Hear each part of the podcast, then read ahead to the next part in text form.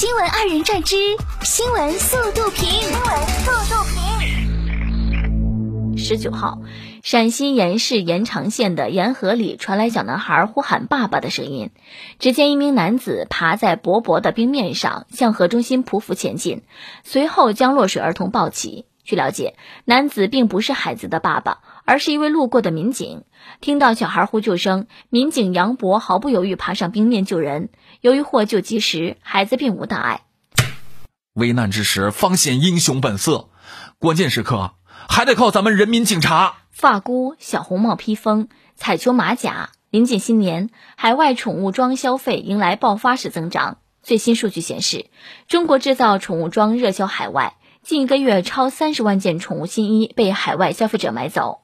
随着中国制造影响力的扩大，汉服、麻将机、智能小家电等国货在海外也备受追捧，海外消费者纷纷涌入中国电商平台在线进货。中国制造已经成为了全球最大的供货商，海外消费者欢迎来淘宝进货哦。十二月二十号，吉林珲春铁肩上一行人开车途中遇到老虎，老虎慢悠悠在雪地里闲逛，发现车辆后转过身来盯着，大家也在车内淡定和老虎对视。铁先生表示，老虎两百斤左右，看起来也没有那种凶狠的感觉，提醒路遇野生动物一定要保持安全距离。看起来没有那种凶狠的感觉，哼，不饿的时候。我看见大鸡腿，我也不凶。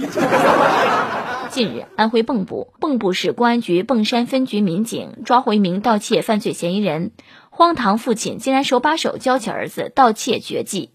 监控视频显示，男孩在手机店内玩着店内展示的手机，嫌疑人称店员不注意，对着儿子耳语了几句后离开店铺。随后，男孩拔下手机连接器，跟随父亲一同离开。最终，嫌疑人被警方抓获。就这么教吧。小时候帮你偷手机，等你老的爬不起来的时候，偷你的存折，偷的可溜着呢。二零二一年十月二十一号，河南驻马店一购彩者中得双色球第二零二一一百二十期一等奖一注，奖金五百二十六万元。当期开奖后，大奖得主一直未现身领奖，截至兑奖期限，大奖仍未兑出，成为弃奖。根据相关规定，逾期未兑奖的奖金纳入彩票公益金，由彩票销售机构结算归结后上缴省级财政，全部留归地方使用。可能他最近看新闻看多了，觉着哎，这区区几百万不算什么。近日，浙江温州有市民发帖称，瑞安马屿镇中心小学每学期的伙食费为一千一百元，但食堂饭菜太差。十二月十九号，瑞安市教育局通报称情况属实，目前相关责任人已经被处理。火腿肠凑数玩呢？做不到饭菜既营养又丰富，就不要祸害小孩了，知道不？近日，天津西晴，一位七十五岁大爷被困十层电梯，消防员赶赴破拆电梯门过程中，大爷淡定的与现场人员唠嗑，笑呵呵的等待救援。不得不服，你大爷还是你大爷。苏州，二十八岁初中数学老师郭叔从事教学工作六年，他尝试在作业本上画表情包，拉近和学生的关系。结果，他的表情包评语受到学生追捧。郭叔说，这些教学尝试是受他学生时期老师的启发，他想用学生更能接受的方式鼓励他们。错，因为这样的老师呗，清华北大不是梦。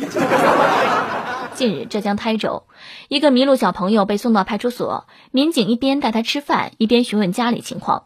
小朋友一问三不知，想回答之际又突然扯开话题，最后民警花了两个小时才寻到其家人。见到家人后，小朋友流利说出了家人的名字和住址，还给棒棒糖，更像父母口中不怀好意的人了，所以不说。近日。福建安溪一名九岁男孩贪玩，拿着油漆罐沿途挥洒，十多辆小轿车被溅满红色油漆点。警方表示，经协商，考虑孩子年龄小且家庭经济条件不好，车主们不要求赔偿。目前已经对孩子进行批评教育。也是庆幸车主都是大方的人吧，不然怕是让家庭雪上加霜了。刀仔大学毕业后留在广州打拼，但家中老店无人后继，于是他决定辞职，回到东莞老家小镇卖烧鹅。接手后，刀仔探索老店的数字化经营，开始二十四小时经营，线上线下多措并举，让烧鹅铺挺过疫情，一年大概能卖出三万只鹅。他说：“像我这样回来老家的人不少，在小镇也能实现自己的想法，挺开心。”生意这么好，是不是睡觉都会笑出鹅叫啊？十二月十九号，一段重庆观音桥步行街城管抢夺商贩气球并放飞视频在网络流传。视频显示，多名城管执法人员粗暴执法，抢夺商贩手中气球。十二月二十一号。重庆江北区观音桥商圈管理办公室执法大队工作人员回应，涉事人员已经停职接受调查。不抢甘蔗，该抢气球了。临时工和外包人员做好准备，按照惯例，你们该出来扛了。当地时间十二月二十一号，美国总统拜登就新冠肺炎疫情发表全国讲话。拜登表示，超两亿美国人已经接种了新冠疫苗，对新冠病毒的认识更加深刻准确。医疗物资供应也不再是难题，因此美国绝不会重蹈2020年3月的覆辙。拜登还对美国民众表示，所有接种了新冠疫苗的美国人都可以在年末中正常的进行聚会等庆祝活动。哎，拜登的话意思是，美国疫情绝不会重回2020年，但是但是会超过2020年。